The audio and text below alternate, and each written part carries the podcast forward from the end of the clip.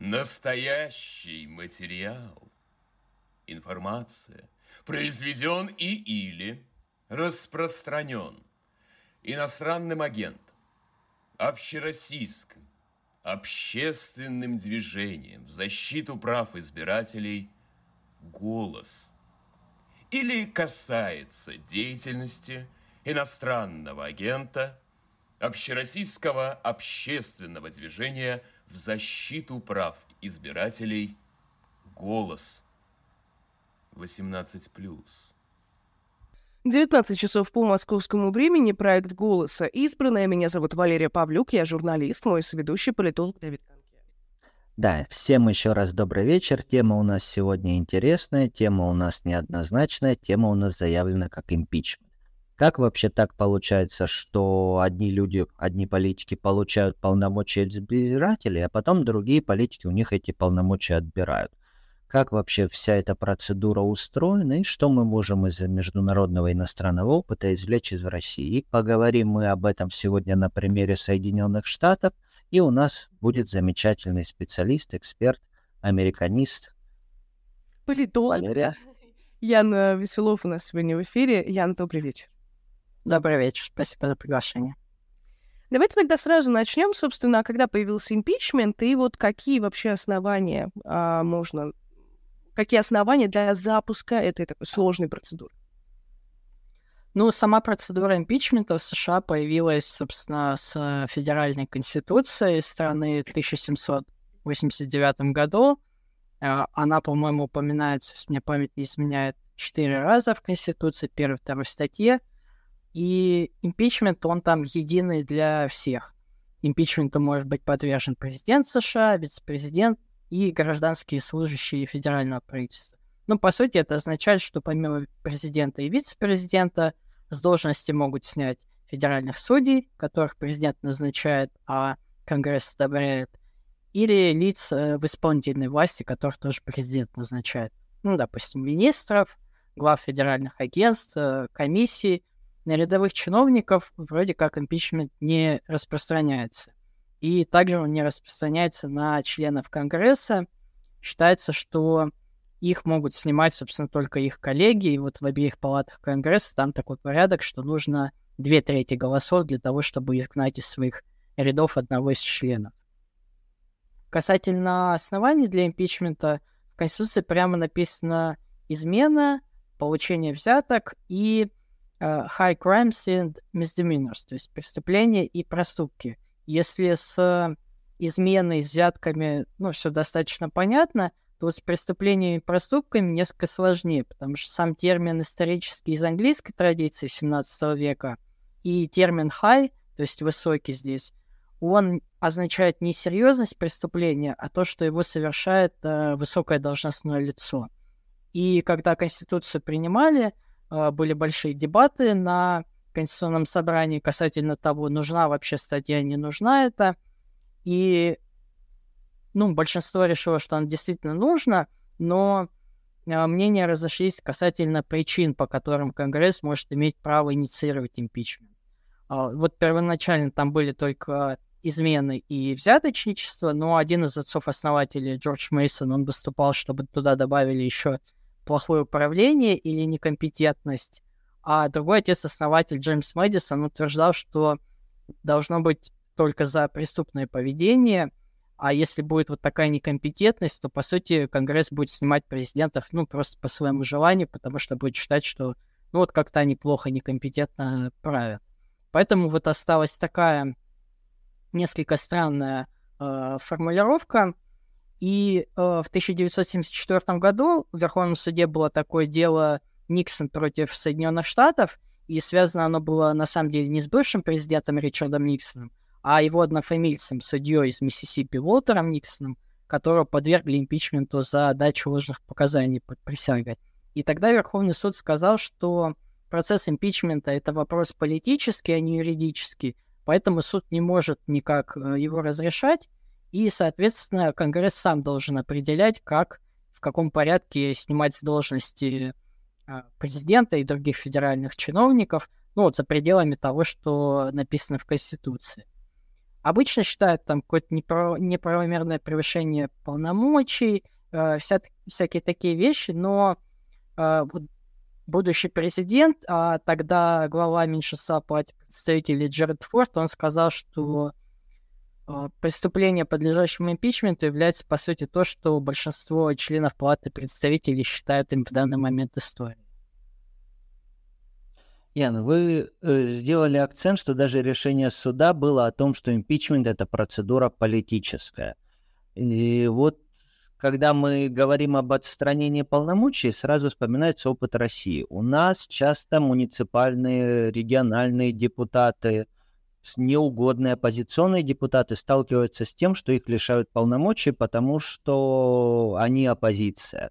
И большинство из «Единой России» дружно собирается, и на основании там неверно поданной декларации выясняется, что какие-то финансовые счета не были предоставлены, которые были десятилетия назад забыты, утеряны, и на этом основании лишается да, неугодный депутат полномочий. Как это все устроено в США? Где гарантия того, что импичмент не станет механизмом политической расправы? Или все же он им иногда становится? Ну, по сути, гарантии нет, потому что это действительно процедура не юридическая, а именно политическая. А, и в отдельных штатах, а, ну, в принципе, во всех штатах, насколько я знаю, Соединенных Штатов, есть э, процедура импичмента а, для служащих исполнительной власти, то есть для губернатора, вице-губернатора, и они обычно достаточно похожи на те, которые есть э, в федеральной конституции – Обычно обе палаты должны за это проголосовать. Обычно верхняя палата а, двумя третями голосов, а не простым большинством. А если речь идет, допустим, о законодателях, о депутатах законодательных собраний, то там процесс тоже обычно как в федеральном конгрессе, то есть либо две трети, либо три пятых голосов нужно за то, чтобы э, отстранить человека от должности. Ну, Гарантий тут, да, действительно нет. Э, вот э, в этом году был случай в Теннесси, когда трех депутатов-демократов э, исключили из рядов законодательного собрания, потому что там был митинг против масс-шутингов с требованием как-то вот ограничить все-таки принять более жесткое оружейное законодательство, и они участвовали в митинге а, вместе с протестующими, а, и в том числе непосредственно в самом здании законодательного собрания, и вот их коллеги по республиканской партии посчитали, что они а, нарушили свои обязанности как законодатели, и вот за это их выгнали. Но они потом все переизбрались на выборах и вернулись э, в законодательное собрание. Вот, ну, собственно, такая вот э, есть э, возможность, что могут возвращаться законодатели, если повод действительно какой-то высосанный из пальца, и избиратели их поддерживают, то они могут вернуться, и их это никак не ограничивает. А я все-таки по поводу самой процедуры еще хотела бы уточнить. А, я упоминала, что она очень сложная. А, как это происходит вообще? Как происходит от вот э, решения инициировать процедуру импичмента до там решения суда? Как эта процедура вообще выглядит в США? На примере ну, президента? Да, там ну, там, в принципе, единый порядок и для вице-президента, и для президента, и для других федеральных чиновников. Обычно там три стадии. Э, есть первая стадия — это инициирование расследования. Она по Конституции вообще не обязательная, но обычно ее придерживаются. То есть Палата представителей, либо ее спикер а, объявляют о том, что запущено расследование, а, конгрессмены ищут какие-то доказательства в подтверждение вот тех самых проступков, а, преступлений — Э, и после этого уже Палата представителей э, голосует, то есть под, поддерживает ли она эти обвинения или нет. Там у обеих сторон есть э, тоже сторона обвинения, сторона защиты, то есть человек, который подвергает импичменту, он имеет право защищаться в течение этого процесса. В Палате представителей, если простое большинство голосует за импичмент, он считается принятым, э, чиновник считается подвергнутым импичменту, но он не лишается своей должности, потому что процесс переходит уже в верхнюю палату, в Сенат, и там как это вообще называется именно как суд. Суд в Сенате. Если импичмента подвергает президента, то там председательствует глава Верховного суда, и там тоже есть э, э, обвинения э, в виде представителей э, Конгресса Нижней Палаты, э, есть защита, люди, которые защищают этого человека, и там требование более жесткое, нужно, чтобы две трети сенаторов проголосовали за импичмент. Если две трети проголосуют, то человек автоматически лишается своей должности. Есть еще отдельная возможность, чтобы лишить человека права избираться и занимать федеральные должности. Но это, для этого нужно отдельное голосование. В Конституции не написано, как его проводить, но обычно считается, что Сенат принимает его простым большинством, но уже после импичмента. Um, Тогда продолжу я. Uh, у меня вопросов много по поводу процедуры импичмента. Мы вернемся в историю, uh, я предлагаю. И uh, у меня вот такой вопрос. А вот как получилось так, то, что в США на протяжении вот всей истории ни одна попытка импичмента президента как бы успехом не увенчалась? Ну, это связано с тем, что есть вот это требование двух третий голосов, и тут обычно партийная такая политика мешает.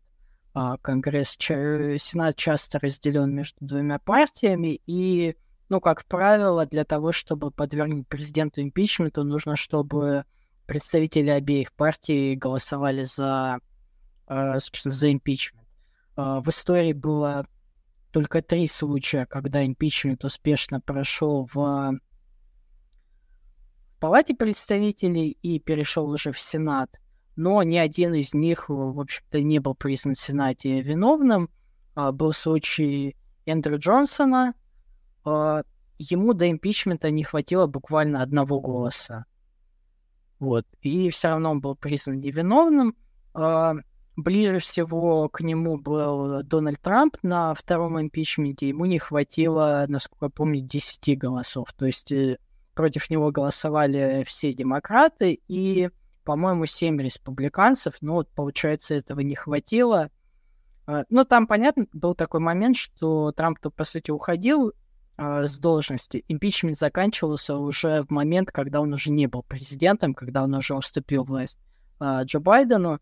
Ну и в том числе многие сенаторы республиканцев в частном порядке говорили, что ну нет смысла тогда уже за импичмент голосовать, все равно он уходит, а для них это все равно удар, потому что Трамп популярен среди избирателей, и а им избираться тоже нужно. То есть тут э, этот момент тоже довольно важный. Если мы вспомним импичмент э, Билла Клинтона в 90-х, то там все было так сугубо по партийной линии. То есть республиканцы были против, демократы были за. Поэтому в Сенате именно довольно сложно провести импичмент, потому что он часто разделен, ну, не 50 на 50, но вот примерно в таких пропорциях. Мы знаем американскую политику по сериалам, по фильмам, и там тема импичмента постоянно звучит. Основания могут быть самые-самые разные. И на самом деле история, когда ближе всего в американской политике подошли к импичменту, это Ричард Никсон – Можете рассказать, как тогда было и почему Никсон принял решение уйти в отставку, не дожидаясь того, когда ему вынесут импичмент? И была ли такая вероятность реальной? Да, э, Никсон успешно переизбрался в 1972 году э, с довольно большим отрывом.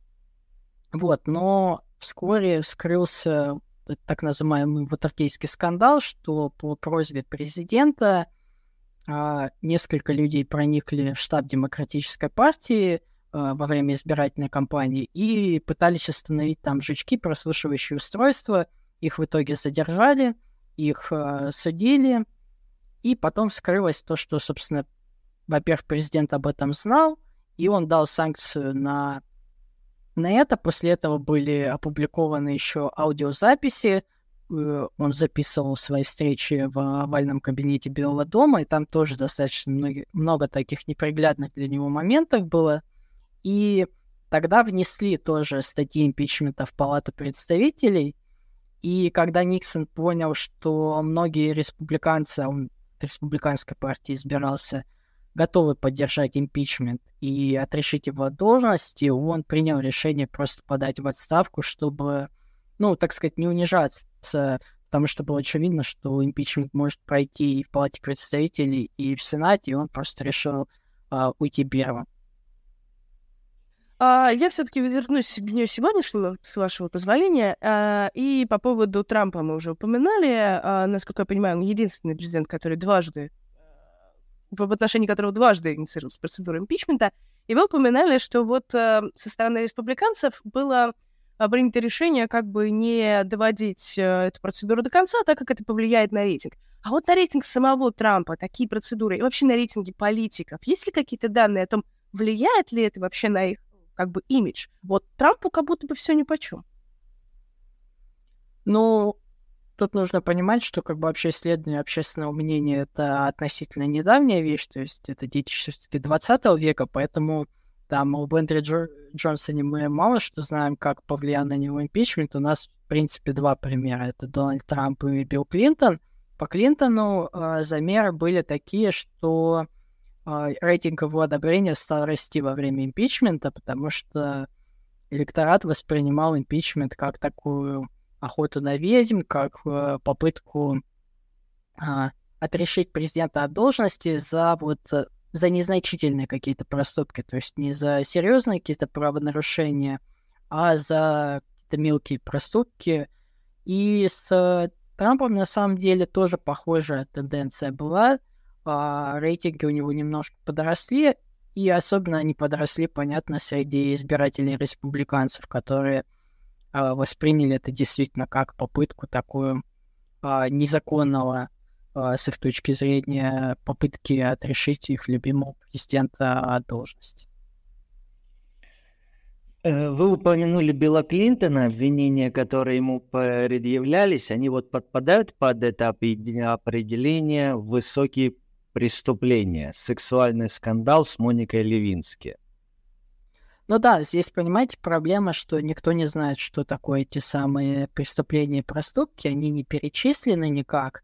И, как Верховный суд сказал, Конгресс сам должен определять, что они считают такими а, преступлениями, такими проступками. Вообще, вот если взять всю историю импичментов, там не только президентских, а, их было там чуть больше 20, и менее чем в трети случаев э, политиков или чиновников непосредственно обвиняли именно в каких-то уголовных преступлениях. Э, обвинения были там уровня пьянства, неисполнения надлежащего своих должностных обязанностей, э, там какой-то помощи своим друзьям, ну то есть того, что в Уголовном кодексе не является преступлением. И есть такая тенденция говорить, что в последнее время импичмент все более используется, ну, вот, так сказать, планка как-то опускается для импичмента. И на Билли Клинтоне в том числе. Хотя там изначально, на самом деле, импичмент нас... начинался с э, расследования каких-то э, финансовых э, схем э, с недвижимостью, которые якобы вел Клинтон еще до своего президентства. Это тоже, кстати, отдельный вопрос, э, что импичменту можно, могут подвергнуть из-за проступки, которые были совершены до вступления в должность. Э, с Трампом тоже первый импичмент, связанный со звонком Зеленским. И теперь еще попытка только начинающегося импичмента Байдена в связи с там тоже с какими-то финансовыми денежными схемами с участием его сына Хантера Байдена. То есть, ну, немножко мельчает, да, импичмент. И а, вот эта проблема того, что преступление никак не, не перечислено, никак не указано, и то, что суд отказался как-то э, разъяснить, собственно, за что можно подвергать импичменту, в условиях такой сильной политической поляризации, он, конечно, способствует тому, что вот планка, она опускается. Вообще импичмент это какое-то слово из 90-х. Вспоминая вот этот сексуальный скандал с Биллом Клинтоном, попытку импичмента Бориса Ельцина, тогда как связывалось с пьянством. И вот э, воспоминания такие из детства, что вот смотрите у американцев какой президент, он там сексуальный скандал, его за это, а наш пьющий плохой вот ничего не может. А как американцы тогда воспринимали всю эту историю? Вы говорите, она, получается, на руку сыграла Биллу Клинтону, его рейтинги даже выросли? Да, она сыграла на руку президенту, и потом, когда были промежуточные выборы в Конгресс, демократы даже немножко прибавили на этом фоне а, хотя вообще должны были проиграть, потому что правящая партия на промежуточных выборах обычно проигрывает и теряет места, а в этот случай они, наоборот, немножко прибавили, и вот многие политологи связывали это именно с тем, что рейтинг э, Клинтона вырос на фоне э, импичмента, потому что, опять же, нужно понимать, что вот очень быстро от рассмотрения вопросов каких-то финансовых быстро перешли к теме сексуальных отношений Клинтона, к тому, что он, дескать, соврал касательно своих связей с Моникой Левински. И для американцев это больше выглядело не как попытка действительно да, отрешить от должности за какие-то серьезные проступки, а как какое-то просто, ну, копание в грязном белье и, ну, что-то такое недостойное, поэтому Клинтону это действительно тогда сыграло на руку. Вот вы сказали копание в грязном белье. А вот мне интересен такой вопрос. А роль СМИ, э, насколько вообще вот во всей этой процедуре, если мы говорим имиджево в том числе, насколько роль СМИ велика? Потому что вот в контексте Билла Клинтона все это копание в грязной белье, такой черный пиар получился. Это вот как раз в том числе и заслуга средств массовой да, конечно, потому что СМИ активно освещают всегда импичмент, э, прямом эфире он идет по телевизионным каналам. И, но тут нужно понимать, что в последнее время а, СМИ влияют не так сильно, потому что сам рынок а, политических СМИ в США, он очень сильно поляризованный, то есть у консерваторов есть там условный телеканал Fox News, и они смотрят в основном ему, а, доверяют больше ему, и если там, вспомним импичмент а, Трампа, то там подавалась такая более позитивная информация, что вот, э, дескать, Трампа пытаются ни за что а, лишить должности президента, а либеральные СМИ, там, условно, CNN, MSNBC телеканалы, они, наоборот, говорили о том, что вот он совершил страшное преступление, его обязательно нужно а, убрать. А, то есть нельзя сравнить с временами того же Никсона, когда была такая большая тройка телеканалов, когда была так называемая доктрина честности, когда на всех каналах нужно было примерно в равной степени политической точки зрения отражать. И поэтому сейчас это уже не так сильно влияет, потому что у избирателей э, обеих партий сформировались такие информационные пузыри, в которых они находятся, э, с информацией, которая постоянно подтверждает их политические убеждения, поэтому СМИ сложнее изменить точку зрения э, своих зрителей, избирателей, то есть э, сложнее, допустим, республиканцев э, через СМИ убедить, что ну, Трамп действительно совершил какие-то преступления. Или там через СМИ убедить демократов, наоборот, что вот э, Байден завязан в какой-то коррупции через своего сына, и тоже его нужно как-то выгнать из Белого дома. А, есть небольшое уточнение. А, хотела бы спросить, а вот в эпоху социальных сетей, да, а, мы говорили вот про информационный пузырь, про док- доктрину честности, когда есть возможность через инструменты такие, как там запрещенный в России Твиттер, через Facebook, через такие социальные сети как-то попытаться достучаться. Изменилось ли это вообще? Чувствуете, чувствуется ли влияние социальных сетей а, на политику в США, в частности, вот на импичмент, на то, как а, стороны реагируют, на рейтинг политиков. Ну, оно, конечно, это влияние существует, но здесь проблема в том, что оно, соцсети во многом являются продолжением вот этих информационных пузырей. То есть у республиканцев и социальных сетях тоже свой информационный пузырь, у, демократов свой информационный пузырь. А, единственное, я бы отметил, что э, социальными сетями усиливается фактор там fake news, какой-то ложной информации, дезинформации. Э, это, да, достаточно сильно влияет. То есть мы это видели там на примере э, эпидемии коронавируса, когда вот среди республиканцев очень сильно э, такие фейки антиваксерские заходили. То есть э, у демократов это тоже встречается, но вот Э, принципиально я бы не сказал, что это как-то меняет э, то, что было там условно 10-15 лет назад. Просто это, наверное, еще сильнее обостряется, еще сильнее это наглядно видно. Вот если вернуться к теме фейков, даже Барак Обама не избежал э, разговоров о том, что он может быть подвергнут импичменту. Там была история о том, что он родился за пределами США. И вот как раз-таки это, наверное, был один из первых таких мощных, громких, возможных фейков, когда было подделано свидетельство его рождения. Та история как-то повлияла на выводы, которые сделало американское общество, или же ничему не научились? Я думаю, что это ни ничему не научились, потому что приверженцев теории о том, что Барак Обама был рожден там в Кении, а не в Соединенных Штатах, и поэтому не имел права быть президентом, в США же как а, президентом может стать человек, который гражданство получил только родившись в Соединенных Штатах. Натурализованные граждане, которые изначально родились в других странах, президентами быть не могут. И адептов этой теории довольно много. Собственно, прошлый президент Дональд Трамп, он очень сильно в свое время раскручивал эту тему с тем, что Барак Обама не может быть президентом, что покажите вот нам настоящий сертификат, э, раскройте правду американскому народу. А, в этом плане я не думаю, что это как-то сильно повлияло, к сожалению. Хорошо, я тогда как-то постараюсь а, суммировать, а, прежде чем перейдем к дню сегодняшнему. А, вот импичмент Байдена, который сейчас вот а, инициировал спикер, которого сейчас уже нет, который спикером сейчас уже не является, у него есть какие-то перспективы? Видите ли вы их? Чем это закончится?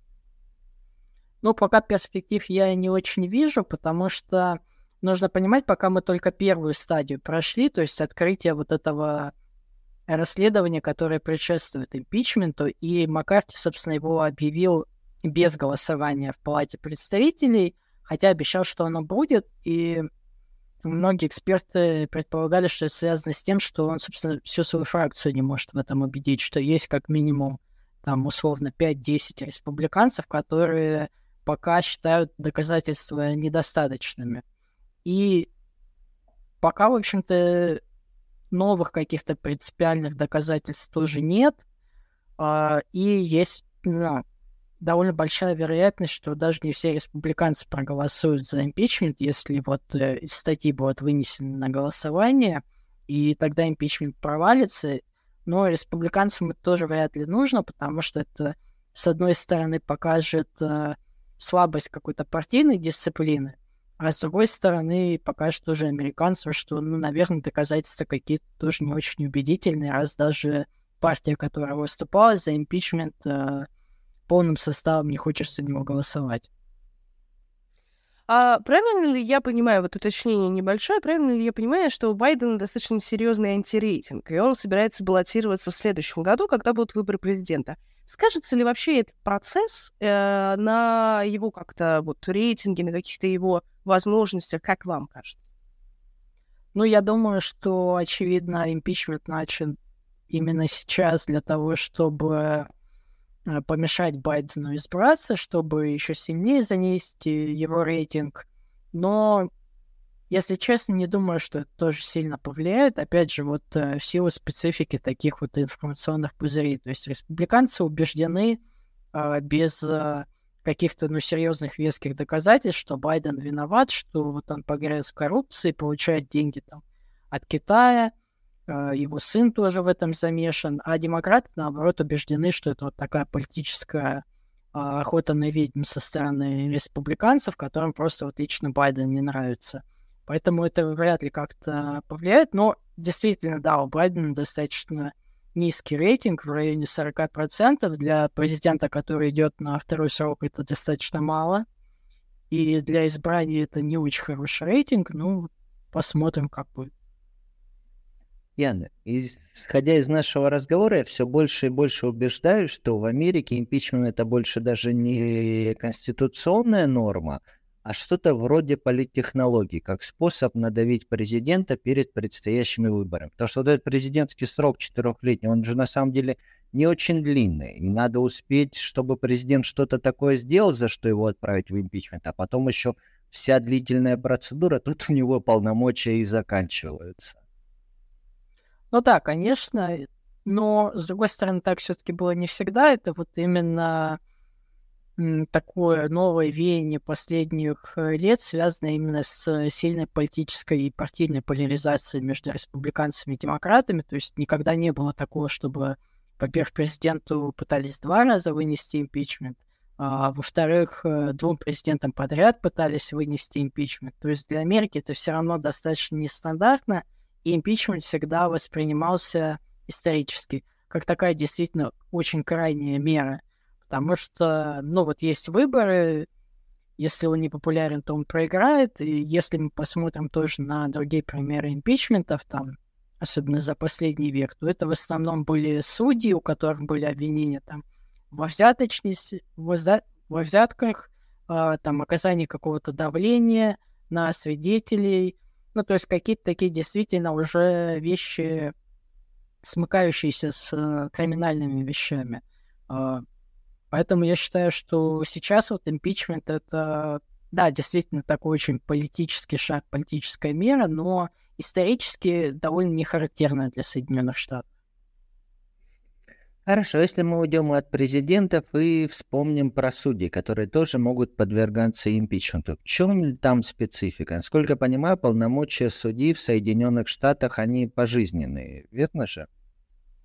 А, если мы говорим о федеральных судьях, то есть судьях, которые назначаются президентом э, и одобряются Сенатом, да, они назначаются пожизненно. И здесь, конечно, процедура импичмента, она кажется куда более важной, потому что если у человека нет ограничений по сроку его нахождения на должности, то импичмент, по сути, является единственной возможностью его с этой должности снять, если человек э, ну, не хочет добровольно уходить в отставку, или если ему не предъявлены обвинения, но есть какие-то серьезные опасения касательно его там, морального облика, того, как он э, функционирует как судья, да, в этом плане импичмент необходим.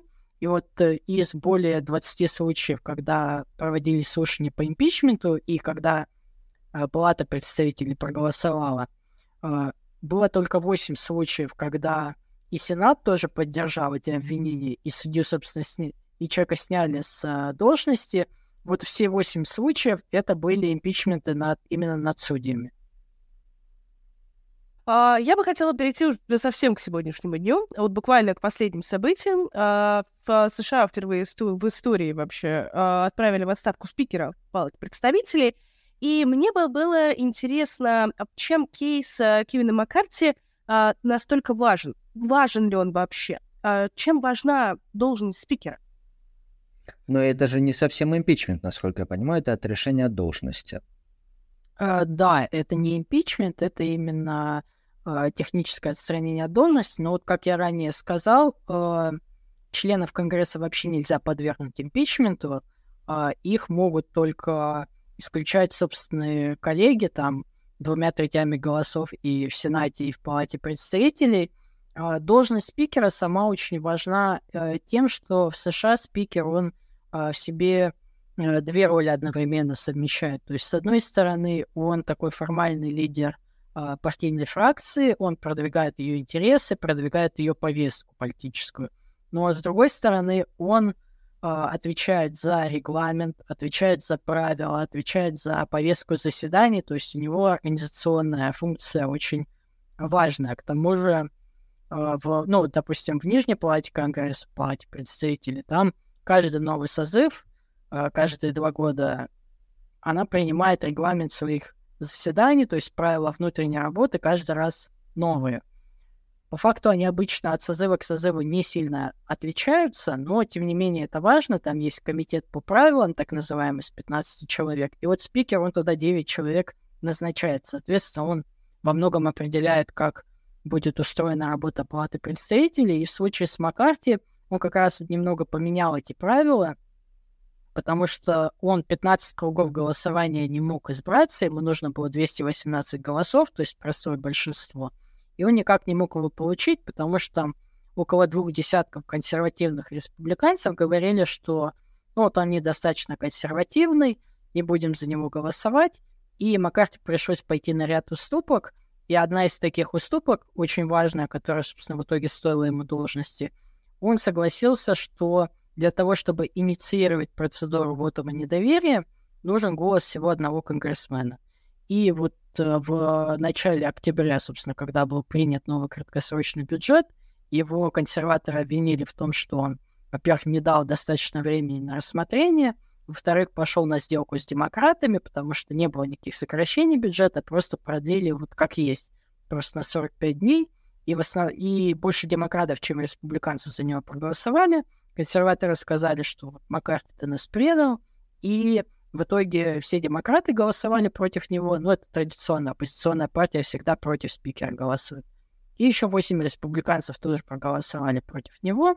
А у республиканцев очень шаткое большинство в 5 мест в палате представителей, поэтому этих 8 голосов хватило, чтобы лишить его должности спикера. А ну вот когда вы это все рассказываете, что несколько депутатов, переметнувшихся, могут определить судьбу спикера, это настолько не характерно и настолько непривычно для российского уха. А вот скажите, это же первый, получается, такой случай в истории. И в целом повод, который провозглашен, это тоже достаточно... Какая реакция в американском обществе и тоже какие делаются из этого выводы на всю эту историю с решением Маккартни? Да, это довольно нетипичная ситуация не только для России, но и для самих Соединенных Штатов, потому что успешного вотума недоверия спикеру в истории США еще никогда не было. А обычно все-таки партии достаточно сильная партийная дисциплина, а, по крайней мере, в том, что касается вот э, поддержки своего лидерства, своих лидеров. Э, поэтому спикеров не снимают. Ну вот э, консерваторы в республиканской партии, они вот решили сыграть в такую игру, продвигая свои интересы, ну, не считаясь как-то с интересами партии в целом, и, по сути, поставили ее немножко под угрозу, потому что а, после того, как Маккарти 3 октября сняли с должности спикера, уже 25 число, а нового спикера до сих пор нет. Вот, кстати, хотела вас об этом спросить, а вот э, не бьет ли это по самим республиканцам? Вообще, кому эта ситуация может оказаться, ну, как бы выгодной? Ну, тут два момента. Один такой чисто политический, то есть понятно, что республиканцы на этом фоне выглядят, ну, немножко жалко. То есть для всей страны они выглядят как такой, ну, детский сад, где люди просто не могут договориться, представители разных фракций, разных течений не могут согласиться Э, и выбрать какого-то одного человека, который представлял все их интересы. Каждая фракция тянет одеяло на себя, и все смотрят на это, и такого никогда еще не было. Э, и, ну, такое ощущение вообще хаоса. Э, и понятно, что на этом фоне демократы, которые солидарно голосуют на каждом голосовании за своего лидера Тима Джеффриса, все 212 демократов каждый раз голосуют, и в итоге он набирает даже больше, чем республиканский кандидат, но нужно 217, и он тоже не становится спикером. Вот, на этом фоне демократы, конечно, выглядят достаточно неплохо. А с другой стороны, есть такой момент чисто институциональный в том, что если нет спикера у Палаты представителей, это значит, что она не работает. То есть никакие законопроекты принимать нельзя, никакие решения не принимаются, а много острых вопросов, которые стоят сейчас перед Соединенными Штатами – поскольку США так устроено, что все финансовые вопросы ими заведует именно Палата представителей, она выделяет все средства, принимает бюджет, а, выделяет какие-то средства экстренные. И сейчас тоже много проблем. Выделение военной помощи Украине, выделение аналогичной помощи Израилю. А, скоро вот истекает а, краткосрочный бюджет, который на 45 дней продлили. Его тоже нужно будет либо принимать полноценный, либо такой же краткосрочный. А, и на этом фоне, да, республиканцы выглядят не только как, ну, вот, политически слабая партия, но и как партия безответственная, то есть которая не готова э, править осуществлять функции вот такой нормальной правящей партии. Да, в следующем году выборы президента, и да, если не промежуточные выборы, соответственно. Нет, они не промежуточные, потому что когда президента выбирают, это, собственно, вот просто выборы считаются. Промежуточные — это когда в середине президентского срока, они поэтому так называются. Ну, то есть не боятся насчет э, электорального, видимо, э, какого-то удара со стороны избирателей? Э, а, ну, знаете, я бы так сказал, что большинство республиканцев не очень боятся, потому что они в надежных для себя округах. Потому что тоже такая вещь в США, э, каждые 10 лет перепись населения, и каждые 10 лет границы избирательных округов меняются. И каждая партия, если она контролирует штат, легислатуру в штате, то она перерисовывает э, границы избирательных округов так, как ей выгодно. И поэтому большинство все-таки законодателей и у республиканской демократической партии, они находятся в таких безопасных для себя округах, там избиратели будут голосовать демократических за демократов, республиканских за республиканцев. Больше всего переживают сейчас республиканцы в округах, где в 2020 году Байден победил. Потому что они будут под ударом. Это вот небольшое такое количество, там, условно, 10-20 округов, где э, результаты могут меняться, которые более такие колеблющиеся. И, соответственно, республиканцы, которые эти округа представляют, они боятся, что на следующих выборах они потеряют свою э, должность. В начале нашего разговора вы упомянули термин bad governance, там, плохое управление, что это может, по идее некоторых отцов-основателей, могло служить основанием для того, чтобы отправлять в импичмент. Вот все, что вы сейчас рассказываете, Ян, про трение в Палате представителей, у меня просто с этим сильнейшая ассоциация. То есть в угоду политических интересов огромная страна оказывается на грани закрытия работы правительства, на грани кризиса. И все ради того, чтобы получить политическую выгоду и свести какие-то политические счеты. Опять же, как люди это все воспринимают? Насколько это для Америки типичная устоявшаяся практика? Потому что, опять же, с нашего российского уха это все звучит очень непривычно, как будто новости с другой стороны земного шара. Ну, для Америки это тоже не очень типично. А, то есть э, нужно понимать, что вот э, в Соединенных Штатах мажоритарная система а, выборов а, одномандатная, с одномандатными округами, поэтому партийная дисциплина не такая сильная. То есть э, в странах, где пропорциональная система списочная, да, там лидер партии, он свободно, спокойно может угрожать депутатам от своей партии, я вас на следующих выборах в список не пущу, если вы не будете голосовать так, как я скажу. А в американской системе э, спикер, лидер фракции, он, ему сложнее так угрожать э, своим однопартийцам, потому что они избираются как бы отдельно от него, они от него не так сильно зависят, поэтому дисциплина часто хромает. Но э, все равно обычно в том, что касается поддержки вот своих лидеров, партии обычно едины. То есть у республиканцев в среднем чуть хуже. Был у них случай, когда они тоже спикера своего э, в период президентства Обамы, они его не то чтобы выгнали, но они склонили его к тому, чтобы он ушел в отставку, и на его смену пришел более консервативный кандидат. Э, такое бывает, но тоже такое бывает довольно редко, и сейчас, ну, я бы вот честно сказал, что такой уровень хаоса в Конгрессе, наверное, беспрецедентный. А, есть еще, вот хочу вас уточнить, э, мы говорили по поводу импичмента Байдена, а насколько вообще демократам вся эта ситуация еще выгодна, потому что приостановка работы а, Палаты представителей, и этот процесс просто замирает, а совсем скоро уже выборы президента.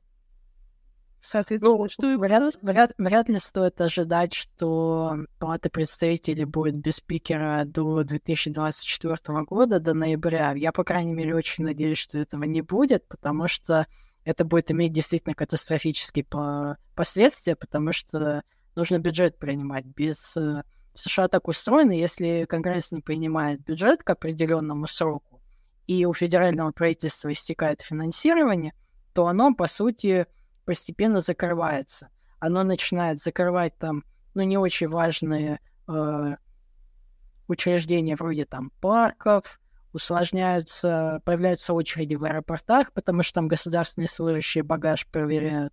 И вот перестают платить зарплату чиновникам и военным, часть чиновников вынуждены простой отправляют. И, соответственно, чем дольше длится да, вот это положение, тем больше правительственных органов начинают закрываться. Обычно все-таки, насколько я помню, дольше месяца никогда э, правительство США федеральное не прекращала свою работу, вот, но в таком случае это будет действительно прям такой коллапс. Uh, ну, с другой стороны, я думаю все равно, что демократы рассчитывают, что республиканцы не смогут выстроить какой-то действительно сильный кейс в плане импичмента против Байдена, и они смогут их как-то переиграть на этом фоне, показать, что вот э, все, в чем они обвиняют э, Байдена, это на самом деле неправда, что даже не все республиканцы в этом убеждены, и, наверное, думаю, что смогут и американцев тоже как-то убедить в том, что республиканцы просто хотят снять Байдена чисто вот по э, исходя из таких чисто политических э, разногласий.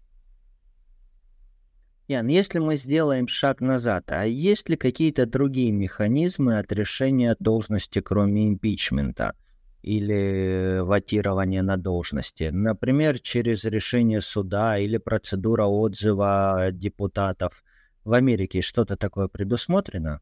Для там э, конгрессменов, для сенаторов, для губернаторов? А в США э, есть процедуры отзыва, но они достаточно сложные, они есть не во всех штатах.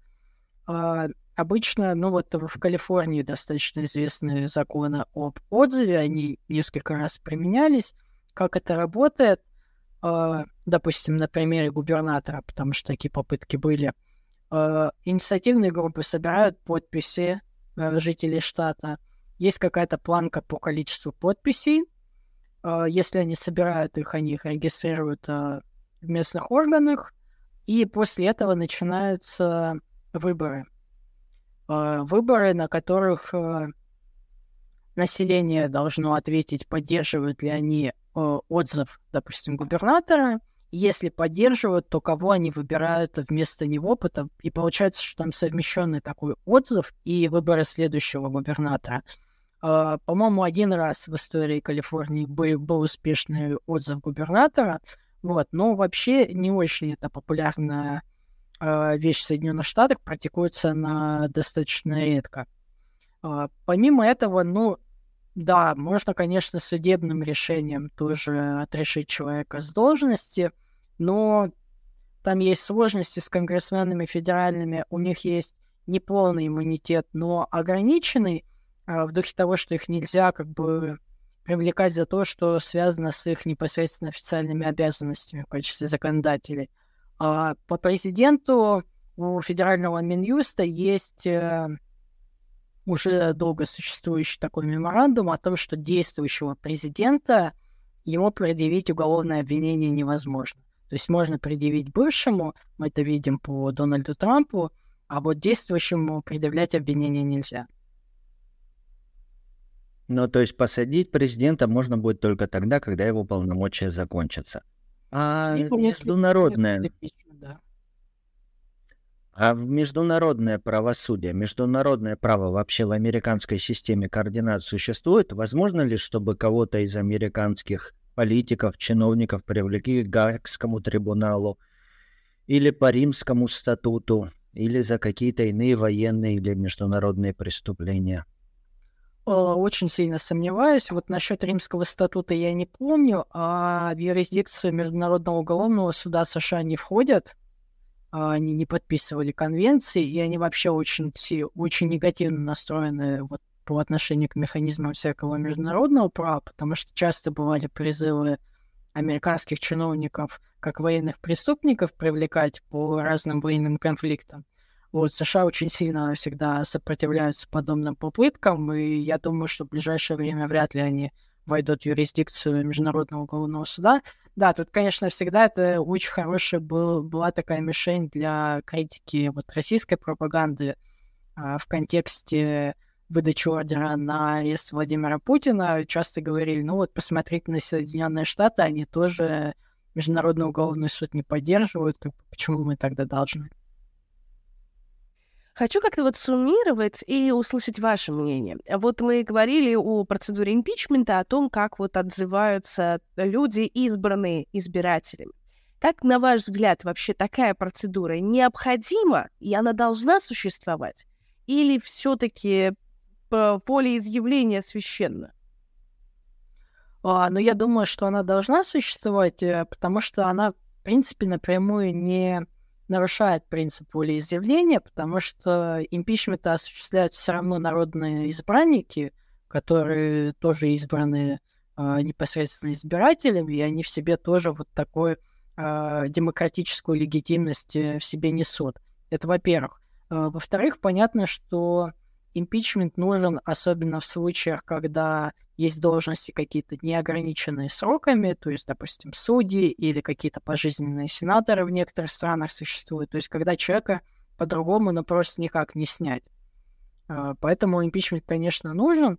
А другое дело, что, наверное, нужно очень э, осторожно подходить к этому процессу, особенно когда есть очень сильный такой процесс э, партийной политической поляризации, чтобы импичмент не превратился вот в такой инструмент действительно сведения политических счетов, чтобы, я не знаю, допустим, были перечислены четко основания э, по импичменту, то есть по каким проступкам, по каким преступлениям его можно выносить, э, либо чтобы существовала какая-то страховка в виде суда, чтобы была какая-то судебная практика, чтобы суд в своих решениях разъяснял, собственно, в каких случаях это можно делать, в каких это делать нельзя, или, допустим, чтобы был механизм одобрения, то есть, допустим, законодательный орган выносит импичмент, и потом уже э, Конституционный суд, э, Верховный суд, то есть высшая судебная инстанция тоже как-то закрепляет это решение,